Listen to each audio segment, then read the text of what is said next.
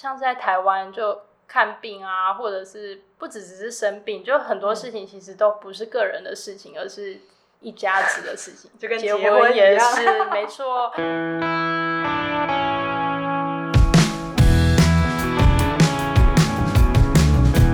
欢迎收听《没空，老娘忙着》。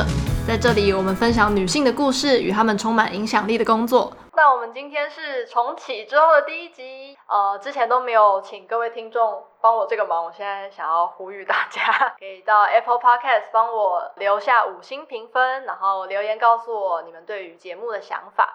那另外也欢迎大家追踪 Instagram，就是一样叫没空老娘忙着，林走马 busy 啦，L T M B U S Y L A，在这个节目的讯息以外，也看到一些关于社会议题的讨论啊，还有分享。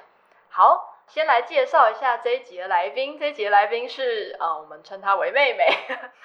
那妹妹其实是我之前在德国杜宾根大学交换的时候认识的朋友，这样子。对，那以前在那个时候，就是五六年前，那我们因为都有一些社会学的背景，那当然她比我多很多啦，那就是会一起窝在他家的地毯上面喝酒啊，讨论一些社会学啊、家庭啊、人生观之类的。对，那。我觉得妹妹很特别或是厉害的点是，她大学在读了社会学之后，现在又持续的在这条路上面迈进。那因为本人就是只有一个学士学历，就觉得哇，这样一路读了硕士，然后现在又要继续去读博班的人，真的非常有勇气。那就在想说，哎，做学术这条路是不是真的比较孤独呢？那大家可能不一定对于学术工作者有这么多的了解，那或者是说，呃，后来我发现他的工作背景其实就是呃需要去跟其他的跨领域做互动，或者是他现在接下来要做的研究也会是有跨领域这样的一个成分，然后就觉得诶很有趣，就是在孤独和跨领域这之间的一个呃会有什么样的火花这样子。好，那我们就先欢迎妹妹。嗨，大家好，嗯、我是。大学的时候念清大的人文社会学院学士班，那在大学毕业之后去了英国伦敦政治经济学院念硕士社会学硕士，那接下来回台湾工作了两年，都是全职的专任研究助理。接下来呃，在今年的就是疫情严峻的九月底，即将出发前往。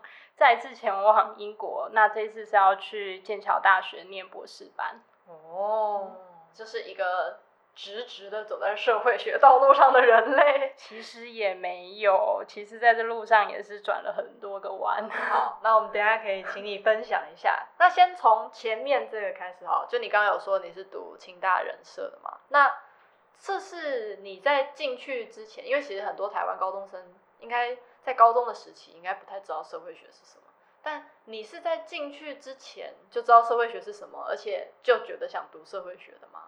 呃，其实完全不是，完全不是，完全不是。哎，刚刚 Y Y 说，好像我知道社会学的知识比他多很多，就觉得哎，其实好像也没有那么多。嗯、呃，其实，在在念硕班之前，我都一直觉得自己就是所谓的人社人，就是清大人社毕业，嗯、也不会觉得特别觉得好像被局限在社会学这样子。嗯、那其实是有一些渊源。如果从 Y Y 刚刚一开始问的，就是哎，在高中的时候，我知道什么是社会学吗？其实我不知道。Oh. 然后那时候其实。其实促使我去填这个科系，反而是历史学，就是高中的历史老师，他非常的会教，然后会呃透过一些就是带一些大的问题，然后引导我们去思考历史的前后的脉络，而不是只是史记年代，所以就让我觉得好像历史学蛮有趣的。那也因阴错阳差之下，就来到了清大人社，也觉得这是一个蛮有趣的选项，因为好像可以延迟选择。就是上大学之后再选主修，嗯、那在这个空也有比较多的空间，可以就是再思考一下，可能对什么样的学科有兴趣。嗯嗯，了解。所以人设里面包含了哪些啊？历史、历史、社会、社会人人类学、人类学、文化研究、哲学。语言学、哦、好多很多，然后还有一些完了还没，哎，我觉得我可能还有漏掉，就是希望大家不要打我，有点忘记了。好，清大人设请勿站，谢谢。然后还有一些就是复修的部分，像是刚刚提到文化研究，然后性别研究。哦，所以每个人都要复修吗？就是主修加副修，所以你是主修社会学还是再加再加一个外文，或是后来加别的科系的。哦，OK，人设一定要加一个别的科系。呃，或者是人设自己的科系的也可以。哦，OK，就一定要一主一副。对对对对。哇，真是个充实的系，好硬。也是一个就是非常多元，就会怕杂，但是专精又怕太单调，就可能很难取舍。对，就是国际系也是一个很大的系，很有感触。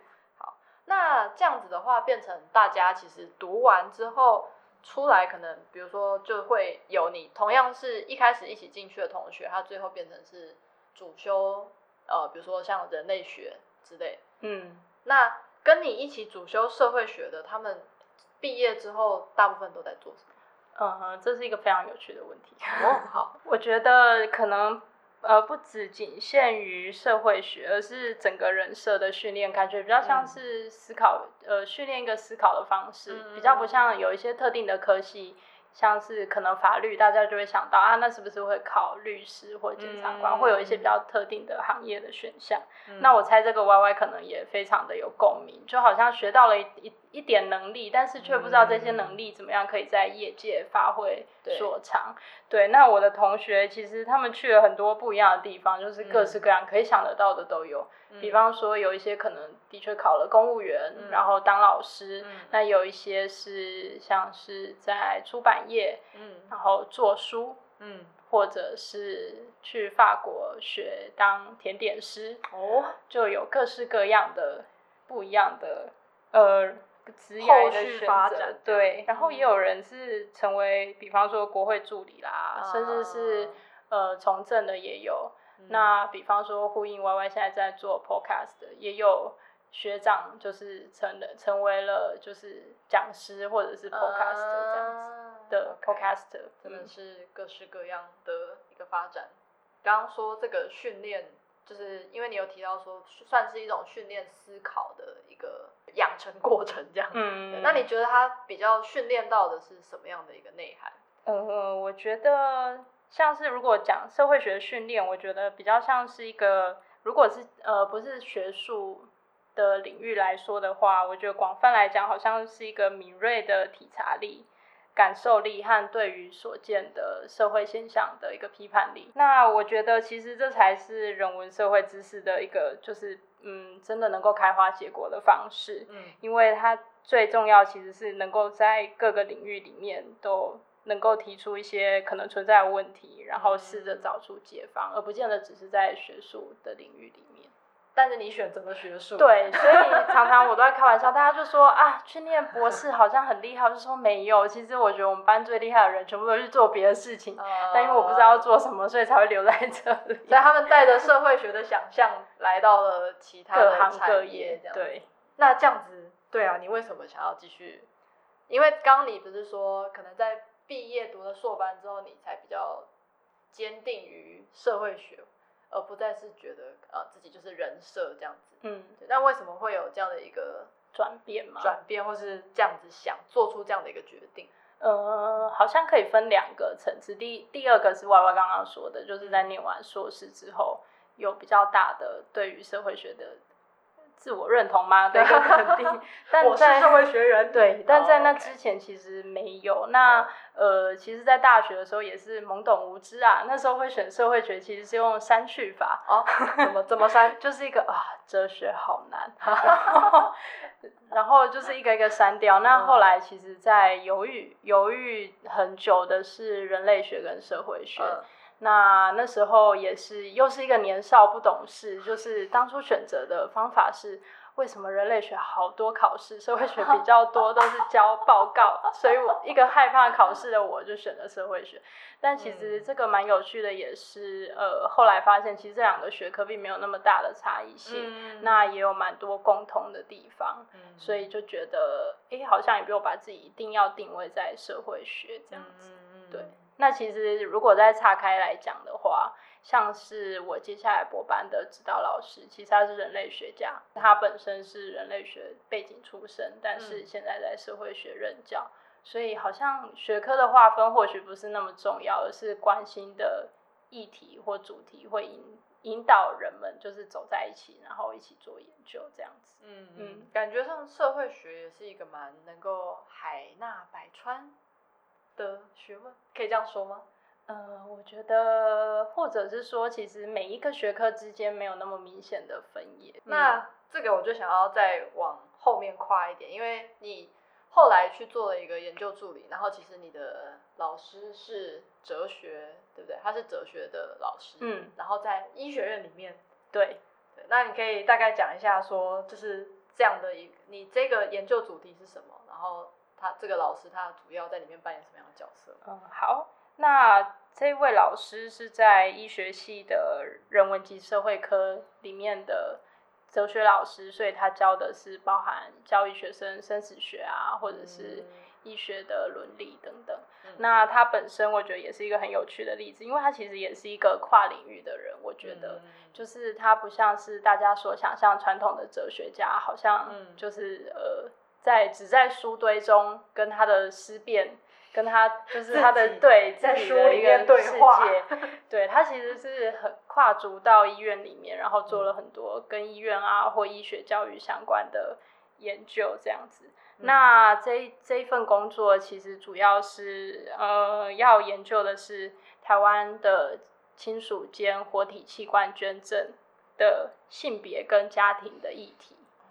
好好难哦，其实没有想象中那么可怕。就是怎么说怎么说不可怕？就是呃，一般大家想到医疗就觉得哇，都是一些很艰深的医疗的专业知识啊，嗯、或者是一些医师才懂的事情。但是我们想做的研究，就是在这些医疗考量之外，是不是有一些是发生在家庭内部的人与人之间的，可能是甚至是性别的、嗯、的一些。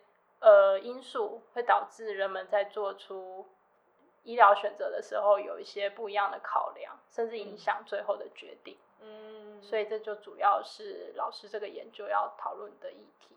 所以老师他一直都是关注性别吗？还是其实也不是？呃，性别也有别的，包含是可能呃医学医学教育也有。嗯，然后。也有，比方说像是临终病人的照护等等，oh, 就是其实他比较关注在女性主义哲学，或者是呃照护啊，或者是一些比较不是传统的哲学所会思考到的议题。嗯，了解。那刚刚讲到就是这个性别家庭政治在器官捐赠里面的角色，所以你们看到了些什么？可以。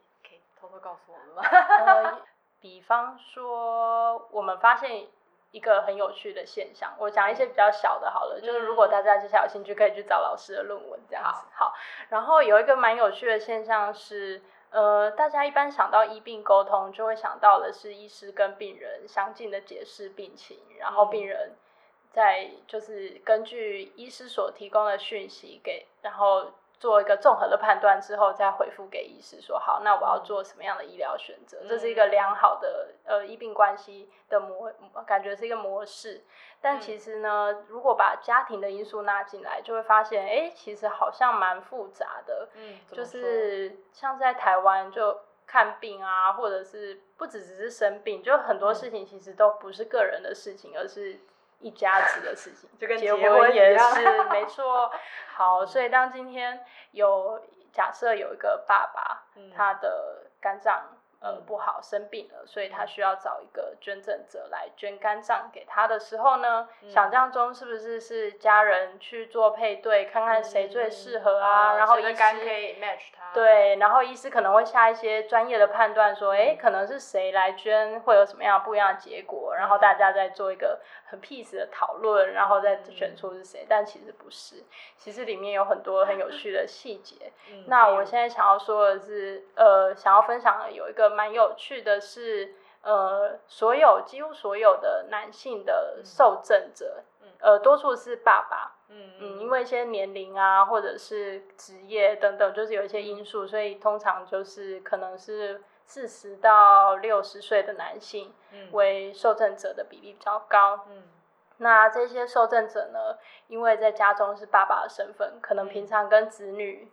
比较没有那么多的互动，这大家都很熟悉。嗯、但我们发现，就是这大家都很熟悉的事情，其实深刻着影响着医疗的整个沟通的过程。嗯，他们可能就会派遣妈妈们，嗯，就是他的太太去告诉他的子女们，他需要一个肝，一个肝，然后那个沟通的过程就会变得很复杂，就会变成，哎，其实除了医师以外，还有协调师要在。中间协助做处理。如果大家有看公视的生死接线，对，没错，里面就有协调师的角色。嗯、那协调师就会先呃跟家人讲，那这时候协调师要跟谁讲，就变得非常的重要，因为跟病人讲可能没办法有很好的效果，他就必须要去找到所谓主要照顾者是谁。那通常就会是家中的女性，尤其是妈妈啊，或者是女儿啊，嗯、或者是妻子。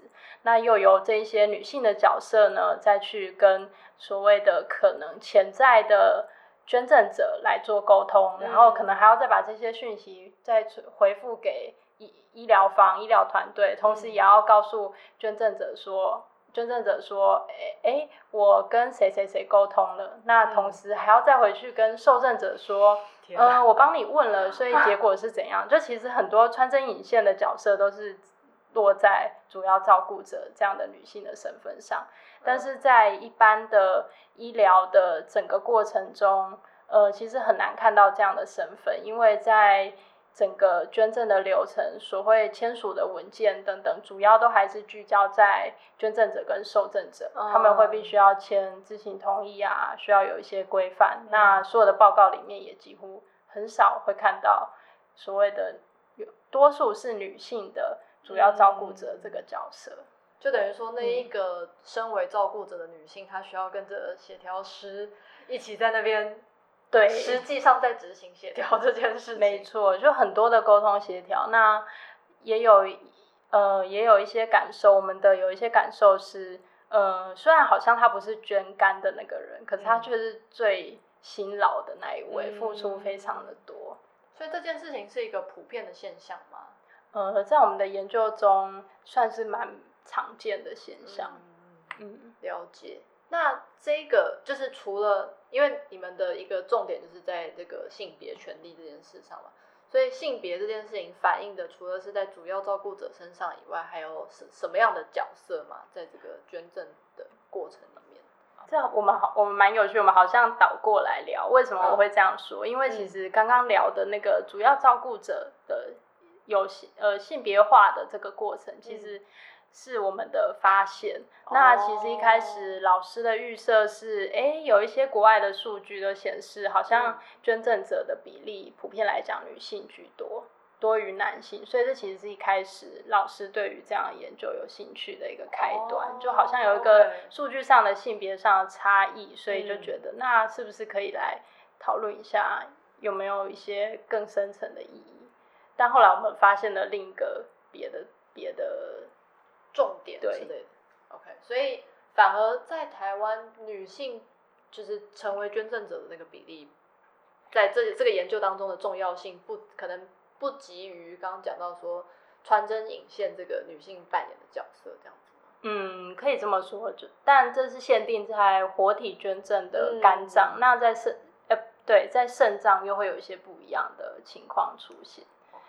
所以不同的器官，整个家庭的动力是不太一样的。对，也会不太一样，因为呃，主要原因是因为肝脏移植是一个非常紧急的事件，哦、就是它有它如果不移植，有蛮大的几率病人会离开，对，会死掉。嗯、那另外也有就是因为它所能够等待的时间相对比较短，嗯、那肾脏的部分像。身为台湾人都知道，台湾的洗 肾比率是全世界 第一名。对，对，所以其实肾脏有一些其他的替代疗法，相对上没有那么紧急，嗯、但也不代表呃沟通的过程就没有那么的波涛汹涌。其实也蛮波涛汹涌的，嗯、就是会有一些长更长期的家人间的沟通协调，嗯、或者去有甚至有一些权力关系跟。呃，谈到一些交换，不见得是利益交换，而是哎、嗯，我照顾你这么久啊，是不是现在要有一些付出等等，就会有一些给我一个什么，对，就会会有一些不一样的动态出现。哦，嗯、天哪，整个过程听起来是，就是研究人员很需要去看到家庭里面的那种很幽微的情绪的流动，对不对？嗯。他会觉得说，这个研究人员在里面会很为难吗？有时候，的确，研究人员的身份蛮有趣的。如果以一般的研究来说，研究人员有时候像是局内人，有时候像是局外人。嗯。那到底要如何去拿捏，就是一个很有趣的问题。那我猜这个我们等一下可能还会再讨论到。嗯。那如果是先讲医院的田野的话，嗯，其实最艰难的就是要如何在里面保持一个呃，不会让病人觉得他们是受到。胁迫、侵害，对，才才愿意接受访谈或研究，嗯的这样一件事情，其实很重要。而且，当你们要进去医院的时候，也必须要跟本来的这个医疗体系去互动，对不对？嗯，就是因为他们可能本来的互动是跟医疗体系，等于说你们还要再穿透那一层，才能再碰到他们。对，就是跟另外等于说他们的养成体系是另外一个这样上来，他们是从医疗的体系来。然后你们从人文科学这样的一个角度去，在这样的过程当中的互动，有没有什么样新的发现，或是觉得说很困难的地方？有，的确是跟医师之间会发现彼此所在意的点不太一样。嗯、比方说，老师这研究有跟几个医师一起合作，嗯、那我们也会在事后跟医师讨论这个研究的进行。嗯、那其实，在那样的讨论中。获益蛮多的，就是医师会觉得，哎、我们怎么从来没有想过这个问题？真的吗？这整间看起来没事啊，然后回家之后可能会有一 些，就是非常多的，呃，他们所没有想到的，在医疗现场看不到的事情在发生。嗯、就像刚刚说的，那其实那些也都会影响到医疗的决策。嗯，那当然这个部分协调师其实才是最最辛劳，而且最。呃，就是在这当中付出最多的那一位角色，他其实就是扮演类似的角色，嗯、就会去协助医师了解可能医师所看不到的是什么。嗯，那我觉得我们做这研究也有点类似，像这样的角度切入，跟医师讨论说，嗯、这些家庭内部的动态关系，其实也跟医疗上会，呃，是比方说生理上会影响到的这些医疗决定一样，就是一样很重要。嗯，那医师们。同时，医师们也会给我们一些建议，就是身为人，身为人文社会学科训练出身的我们所看不到的一些眉眉角角，比方说，其实什么东西我们应该可以再更注意，然后多询问病人、嗯、等等的。那因为刚刚讲到说，就是等于说医病关系，我们本来有一个对他理想的想法，怎样是比较好的，但是实际上可能因为家庭政治，然后他有一个呃变调吗之类。那就你们觉得，你们做这样的一个实验，呃，不是实验，sorry，这样的一个研究，然后了解到这样的一个呃洞见之后，怎么样可以再回馈到去协助医病关系变得更好？歪歪问了一个非常好的问题，就是 我们觉得，呃，比方说像老师那时候在做的研究，他也一直把这个想法放在心里。那我觉得这的确也是。我的老师跟呃所谓一般的哲学家好像比较不一样的地方，因为他想到的是如何把自己的这样的一个研究可以再回馈到医疗的现场这样子。嗯、那我们那时候就刚刚讲到那个例子，我们期望呃可能接下来医疗团队可以更加关注是不是有一些。特定的捐赠者或受赠者，他们需要更多的一些协助，不管是不是找个人跟他们聊聊，嗯、因为有时候并不是他们真遇到什么样大的状况，嗯、或者是他们真的不愿愿意捐赠，嗯、或者是有一些呃必须呃所谓就是违反到伦理的规范，他们其实必须被排除在捐赠者之外，可能都不是，所以这些都不是的。状况呢？可能医疗方对就会觉得哎、欸，没有问题啊，那 是好像不太需要特别的关照，但其实他们可能有一些需要陪伴的支持，嗯、或者是需要更多的资讯来让他们去思考整个呃捐赠的过程，那或者是再提供多一点的。呃，协助可以让他们再重新去评估，然后也更理解自己所谓挣扎，好像有一点怪怪的地方是什么？那是不是可以透过一些沟通来解决？那性别这个议题啊，在医疗场域，你觉得呃，就是因为像比如说呃，我们现在可能会听到一些性别主流化啊，或者像其实呃，我知道刚刚讲到这个研究计划，其实是有科技部关于性别这一块的一个补助。嗯、对，那你觉得本来在医疗环境里面，关于性别这样的一个敏感度或者是关照是足够的吗？在你们进去之后的感觉，哦、觉得一定不足够。随便找一个医学生来问，他们一定会给你很多很惊讶的答案。例如，就太可怕了。这是怎么样个没关照到啊？呃，我觉得这样好多层次。我刚刚讲的那个，可能是在整个医疗呃医学生的训练跟养成过程中，以及到他们从学校到进到医院里面，嗯，开始当医师，嗯，可能这整个过程都有一些。很多的性别问题，包含可能会有一些骚扰的问题啊，嗯、或者是针对女医师的一些歧视或排挤。就像之前可能大家有看过，有一则新闻是日本的哦，呃、那个医学院的事情。对，就是女性在进医学院的时候会被扣分这样子。嗯、那其实台湾没有这样的状况，可是其实有很多幽微的，就是一直在发生的跟性别相关的一些不太。好的状况，对，在医院或医学院里面都会常常出现，这样也不见得针对女性，嗯、可能比方说针对同志们也是，或者是针对性别气质不符合大家期待的男性或女性，其实也都会受到一些呃不好的对待，造成他们其实会有蛮大的压力。嗯、那这个其实比较是医师的劳动处境上，嗯，的确会有这样性别问题。那 Y Y。功课做的超彻底，对，没错，老师这个计划是受到科技部的性呃一个特别是科技与性别的呃研究计划的补助，嗯，对，那我觉得这个也很重要，当然很重要，为什么呢？我想我想到的一个原因是因为呃像是现在大家看到跟性别相关的研究，可能都会特别标注性别研究啊，或者是这是要研究女性的。劳动处境，女性的家务劳动，嗯、女性的什么什么的研究，嗯、或者是呃其他的性少数的什么样的研究这样子。嗯、那呃就像是一般讲到医师或者讲到律师，嗯，其实大家预设都是男性的医师或男性的律师，嗯、除非我们要讲女医师，就会硬要在前面加一个女来。对，所以其实很多人都会说。哎呀，就看到很多台面上很多研究都在讲女性啊，都没有在讲男性的研究，所以其实性别研究应该很够了吧？为什么还会需要呢？嗯、但这问题就是出现在，其实，在以前很多研究可能研究的主体是人没错，嗯、但可能多数都是男性，男性或者是一些比较在主流社会里会受到大，就是大家所看得见的那个。多数的个体的研究，嗯、但是其他少数的，像是在性别上，呃，相对在权力位阶较低的，嗯，那一些个体反而其实很少见。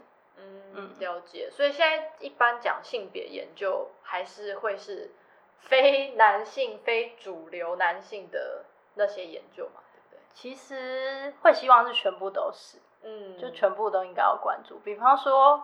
呃，阳刚气质是怎么养成的？嗯、对，为什么男生不能哭？嗯，这是不是其实也是一种隐形的压迫呢？对，我觉得也是。那延续着性别研究这件事情，因为我知道你的硕班论文 是做关于女同志的身份与出轨。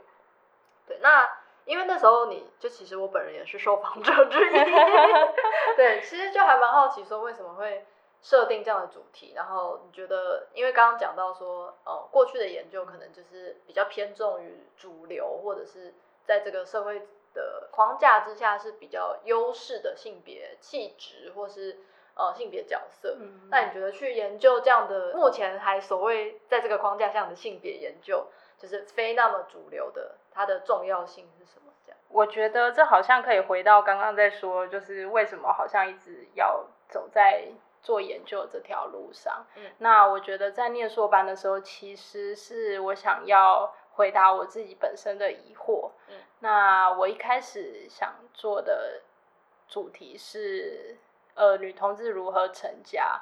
嗯，那这个想法其实是来自除了来自我自己的生命经验以外，有一个蛮重要的关键是那时候同婚还没过。那其实我蛮好奇的是，在一个好像很难有小孩，也没办法看不到未来，所谓未来也没办法有婚姻保障的状态下，到底同志们，呃，尤其是那时候想到的是女同志，因为自己的关系，就好像比较好切入。嗯、那女同志们如何，呃，就是跟另一半觉得说，我们现在其实是家的关系，而不是只是情侣。嗯、那那时候就先做了一些先导的研究，就是先试试水温的意思。嗯、结果就发现，大家给我的回馈是，连出柜都没办法，何以成家？我就想说，哎、欸，还要再往前，对，好像要再往前推一点。所以后来就做了女同志的出柜的一些策略跟身份认同的研究。嗯嗯，那所以蛮好奇，所以大家的出 策略跟身份认同是什么？诶所以妹妹研究女同志出柜策略，到底发现了什么啊？还有为什么博班她突然开始研究起男同志了呢？下一集一起来了解吧。